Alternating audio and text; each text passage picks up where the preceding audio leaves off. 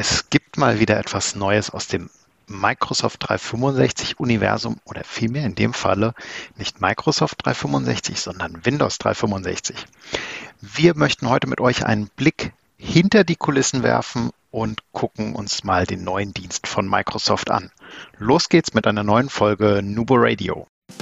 Herzlich willkommen zu Nubo Radio, dem Office 365 Podcast für Unternehmen und Cloudworker. Einmal in der Woche gibt es hier Tipps, Tricks, Use Cases, Tool Updates und spannende Interviews aus der Praxis für die Praxis. Und jetzt viel Spaß bei einer neuen Episode. Hallo und herzlich willkommen zu einer neuen Folge Nubo Radio. Mein Name ist Markus, ich bin heute euer Host und ich freue mich, dass ihr eingeschaltet habt. Wir werfen heute mal einen Blick auf die neuen Windows 365 Dienste von Microsoft.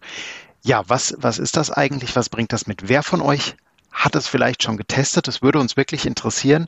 Kurze E-Mail, Info an info@nuboworkers.com oder auf den Social Media Kanälen gerne immer posten unter dem Beitrag.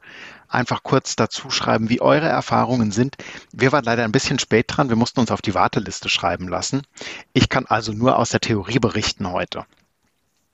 Generell gibt es zwei Versionen von Windows 365. Doch was ist das eigentlich? Windows 365 ist der Windows Cloud Dienst von Microsoft. Das heißt, wer von euch schon mal mit Remote, mit einem Remote Desktop gearbeitet hat, also einem virtuellen Betriebssystem, zum Beispiel, wenn man sich einfach ähm, oder bekannter Vertreter davon ist auch äh, Citrix, wo praktisch ein Windows-System zum Beispiel ähm, zentral auf einem Server gehostet wird und ähm, zur Verfügung gestellt wird und ich mich als Benutzer dort anmelden kann, egal von welchem Rechner. Also ich kann mich zum Beispiel von zu Hause über einen Web-Client, über den Internet Explorer oder zum Beispiel über den Edge-Browser mittlerweile oder Firefox, wie auch immer, bei Citrix anmelden. Der Citrix-Client startet dann, den habe ich mir runtergeladen, öffnet sich, melde mich dort an und finde meine Arbeitsumgebung immer wieder egal an welchem Computer ich sitze.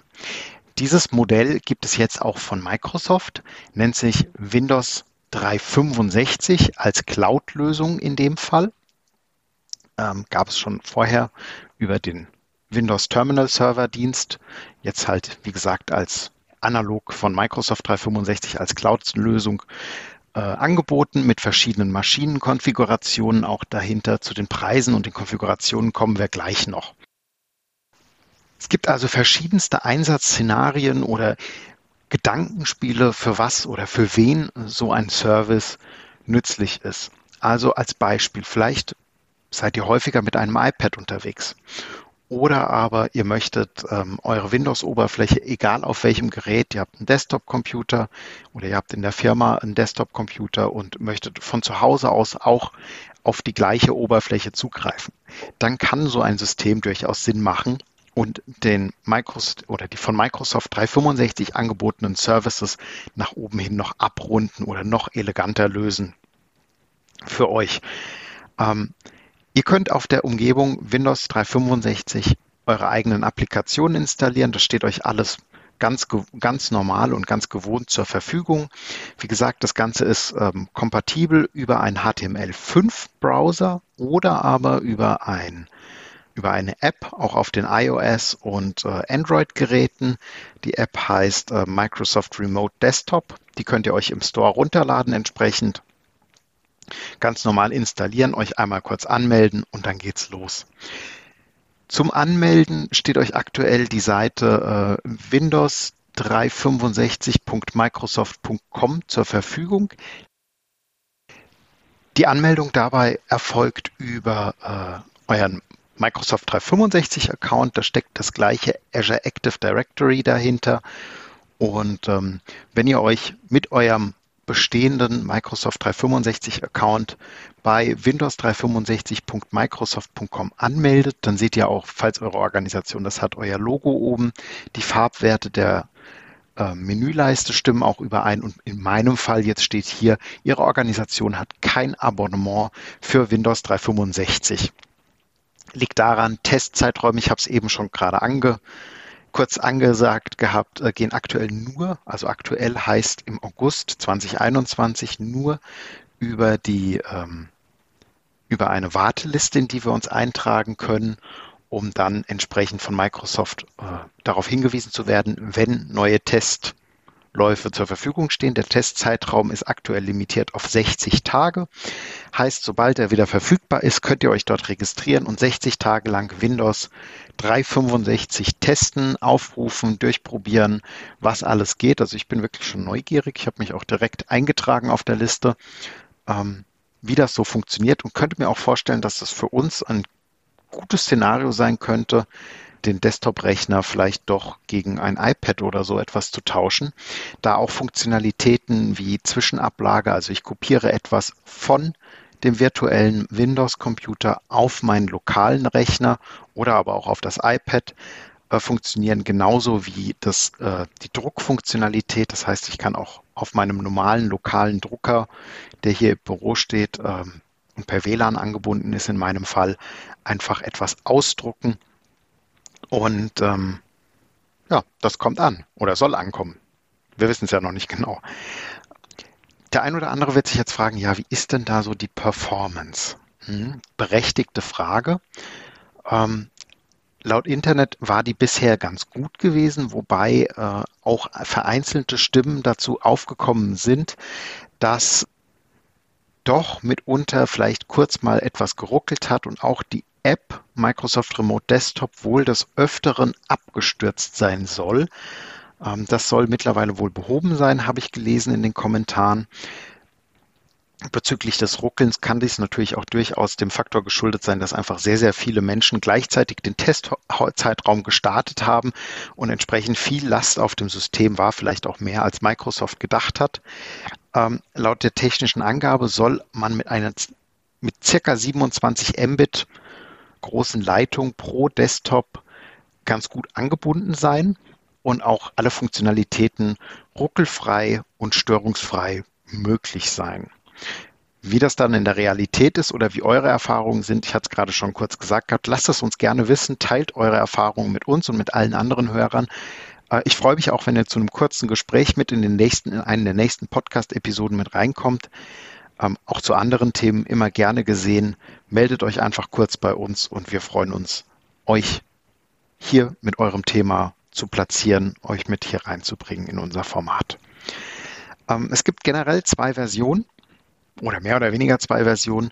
Einmal Business für Unternehmen kleiner 300 Mitarbeiter und einmal die Enterprise-Version für Unternehmen größer 300 Mitarbeitern. Von den Lizenzpreisen selbst ändert sich dabei nichts. Also der einzige Unterschied ist, dass Großunternehmen nur ein monatliches Abonnement abschließen können und kein Hybrid-Szenario angeboten bekommen im Gegensatz zu kleinen und mittelständischen Unternehmen.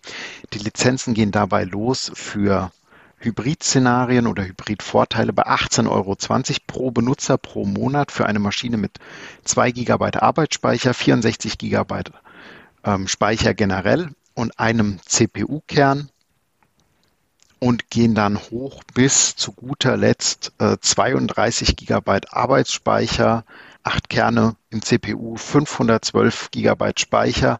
Das Ganze kostet dann 147,50 Euro im Monat pro Benutzer. Äh, ist die maximale Ausbaustufe. Und ähm, ich denke mal, also wenn man, wenn wir mal von einem normalen Rechner ausgehen mit einer vernünftigen Ausstattung, wir gehen mittlerweile auf 16 GB Arbeitsspeicher, dann sind wir in der günstigsten Konstellation bei um die 60 Euro pro Benutzer pro Monat. Das ist ohne Frage viel Geld. Was hier jedoch mit drin ist, ist zum Beispiel die Windows-Lizenz, die dann bereits auch schon mit inkludiert ist. Zwischen Business und Enterprise gibt es noch einen Unterschied, und zwar ist es der ausgehende Traffic, der limitiert ist. Im Fall von Business ist es je nach Maschine zwischen 12 und 70 Gigabyte. Im Falle der Enterprise-Version richtet sich das Ganze nach der nach dem Azure äh, Virtual Network Traffic und der in dieser Lizenz oder in diesem Paket mit vereinbarten Bandbreite. Fassen wir noch einmal kurz zusammen. Für 18 bis etwa 140 Euro im Monat erhaltet ihr ein ortsunabhängiges Windows-Betriebssystem, das geräteunabhängig funktioniert, sofern ein HTML5-Browser oder die Windows oder die Microsoft Remote Desktop App verfügbar sind auf dem Gerät Ihr habt alle Ressourcen an einem Ort. Ihr habt alles in, über eine sehr einfache Verwaltungsoberfläche gelöst, könnt arbeiten von wo ihr wollt, immer mit dem gleichen Login-Szenario. Es greifen die gleichen Sicherheitsmechanismen. Habt planbare IT-Kosten. Ich glaube, gerade im Startup-Bereich oder wo man mit, äh, mit Bring Your Own Device vielleicht arbeitet äh, oder auch viel mit einem iPad unterwegs ist, draußen auch unterwegs ist, weil es einfach ein kleines, leichtes Gerät ist, ohne Frage, kann so ein Szenario durchaus Sinn machen oder sinnvoll sein. Und äh, nicht zu vergessen, wir sind natürlich sehr, sehr schnell am Einsatz oder einsatzbereit. Wir brauchen keinen Rechner, der groß verfügbar ist und auf den warten, weil irgendein Gerät, was ein Fenster abspielen kann, in dem Fall nur, ähm, steht uns ja eigentlich immer zur Verfügung. Und damit sind wir am Ende unserer heutigen Episode. Ich würde mich freuen, wie gesagt, wenn ihr eure Erfahrungen mit uns teilt, vor allem unter der Prämisse, dass wir noch nicht testen konnten. Vielleicht schaffen wir es noch, bevor die Folge veröffentlicht wird, einen Testlauf zu machen. Dann würde ich das entsprechend noch erweitern hier. Ansonsten freuen wir euch über uns über euer Feedback auf info@nuboworkers.com äh, in auf LinkedIn, Xing, Facebook, Instagram, Twitter. Lasst uns teilhaben an euren Erfahrungen mit Windows 365 und denkt immer dran, Collaboration beginnt im Kopf und nicht mit Technik. Du möchtest noch einmal mehr Details zur Folge, willst uns eine Frage stellen oder aber einfach in Kontakt treten, um dich als Interviewpartner vorzustellen? Kein Problem, auf www.nuboworkers.com findest du Insights zu Nubo Radio, als auch unsere Kontaktdaten und die Social Media Plattform. Viel Spaß beim Klicken!